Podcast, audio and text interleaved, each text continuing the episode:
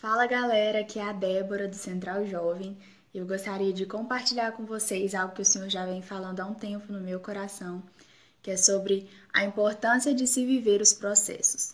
O texto que eu escolhi para compartilhar dessa mensagem com vocês se encontra lá no livro de 1 Reis, principalmente dos capítulos 17 ao 19. Depois eu aconselho que vocês deem uma olhada nesses capítulos para poder entender mais profundamente o contexto daquilo que a gente vai conversar aqui, mas hoje a gente vai ler alguns versículos do capítulo 19.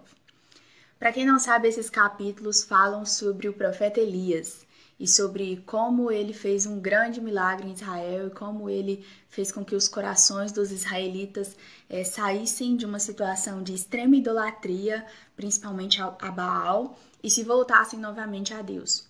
O Senhor castigou o povo de Israel por meio do profeta Elias com três anos de seca, e durante esses três anos o povo viveu em extrema miséria.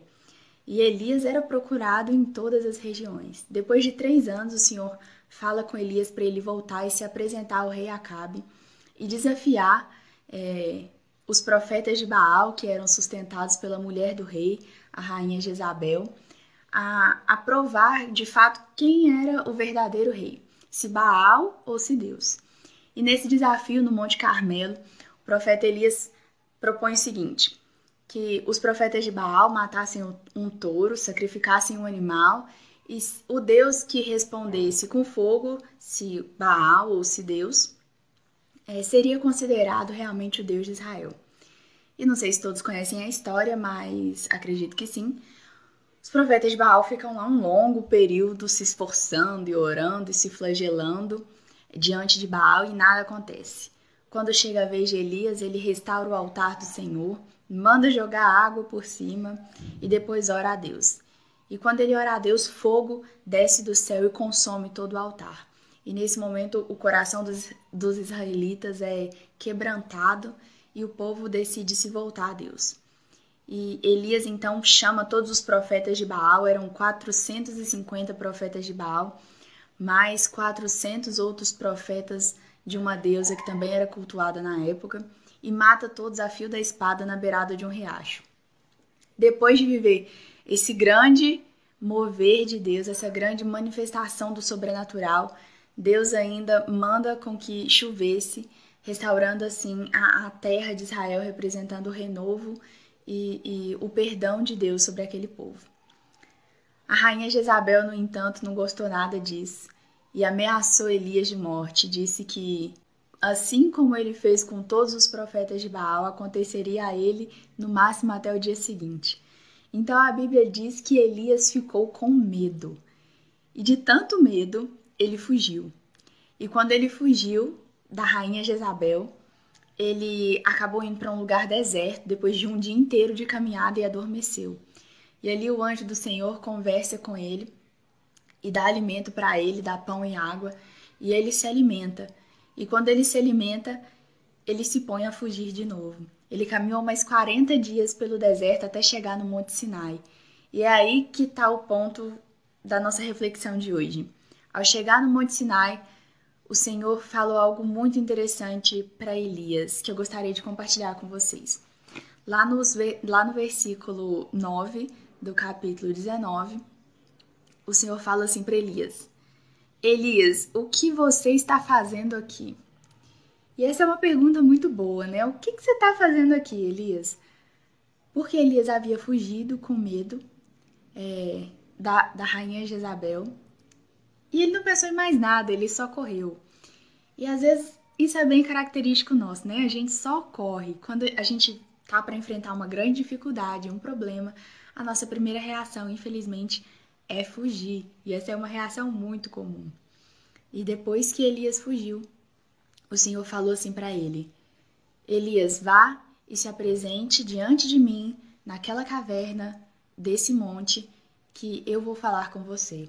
Então Elias foi, se apresentou diante do Senhor e o Senhor se manifestou para ele por meio de uma brisa suave.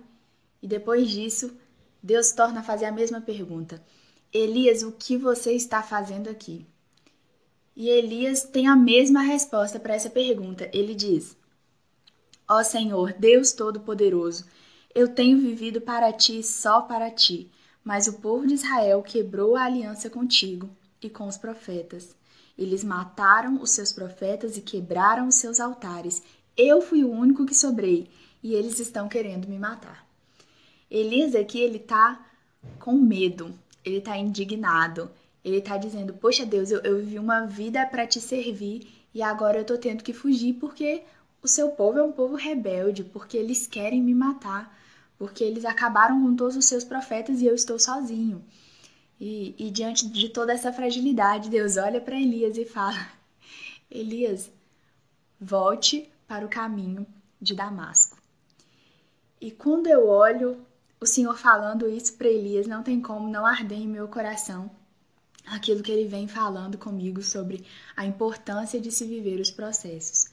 Porque aqui no, no versículo 15, quando o Senhor diz: Volte para o caminho de Damasco, ele está chegando. Elias, volte para o lugar de onde você saiu. Voltar para o caminho de Damasco significa geograficamente voltar para onde ele tinha saído. Eram, foram 40 dias de caminhada e o Senhor estava falando: volte para onde você, de onde você saiu. Não era para você ter fugido, Elias. E isso, isso toca bem, bem forte no meu coração, porque ele está dizendo: Elias, eu estou com você, mas para isso você tem que viver esse momento, você tem que viver esse processo. E voltar pelo caminho de Damasco é exatamente viver o processo. É, quando Elias recebe essa mensagem do Senhor, ele volta então para Damasco. E, aí, e ali ele dá continuidade ao que o Senhor tinha falado com ele, é, unge um, um, novo profeta em seu lugar, e, e assim esse novo profeta dá continuidade ao seu ministério. Mas eu gostaria de pensar com vocês um pouco sobre isso. O que significa voltar para o caminho de Damasco? Quando a gente enfrenta uma situação de medo, de temor, é normal que a gente fuja. Mas se existe algo que eu aprendi na minha caminhada cristã, é que Deus quer nos ver crescer e para isso ele não nos poupa da dor e da dificuldade do processo. Eu quero que você pense comigo agora. Você quer crescer?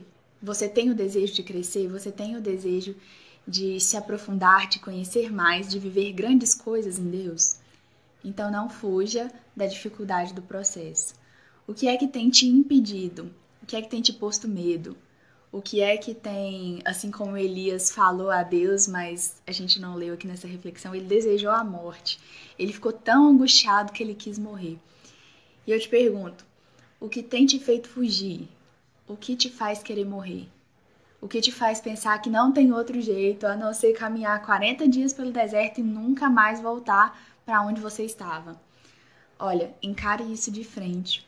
Porque se você quer viver sobrenatural em Deus, se você quer viver um nível mais profundo de intimidade com Ele, de manifestação da sua glória, você vai precisar passar pelo processo, você vai precisar voltar para Damasco, você vai precisar atravessar o deserto. E é isso que eu queria pensar com você hoje. Não fuja daquilo que te dá medo. Não fuja das coisas que te fazem querer desistir. Não fuja do processo, não fuja da dor é, é a coisa mais, é, talvez, instintiva do ser humano é fugir da dor. Mas se você quer crescer, não fuja. Deus está com você. E assim como ele, ele deixou escrito lá no livro de Filipenses, no versículo 1, capítulo 16, ele diz: Aquele que começou a boa obra é fiel para completá-la. E nós acreditamos nisso, que o Senhor ele não deixa nada inacabado. Certamente ele vai completar a boa obra que ele começou em nós. Então, se ponha disponível a enfrentar o processo.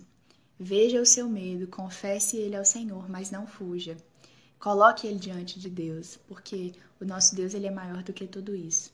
E se você tem passado por algum problema, seja ele um pecado, seja ele uma dificuldade, seja ele algum mal entendido, algo não resolvido na sua vida, se é alguma coisa que te põe medo, não fuja do processo. O Senhor está com você. Porque não adianta fugir. Quando nós nos colocarmos diante de Deus, Ele vai nos dizer: volte pelo caminho de Damasco. Não que Ele não tenha poder para nos tirar de todos os problemas, mas é porque se ele simplesmente nos tirássemos, nós não teríamos a oportunidade de crescer com o processo. Então é isso, galera.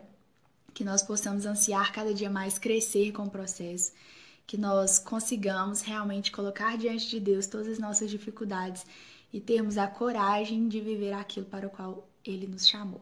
Amém?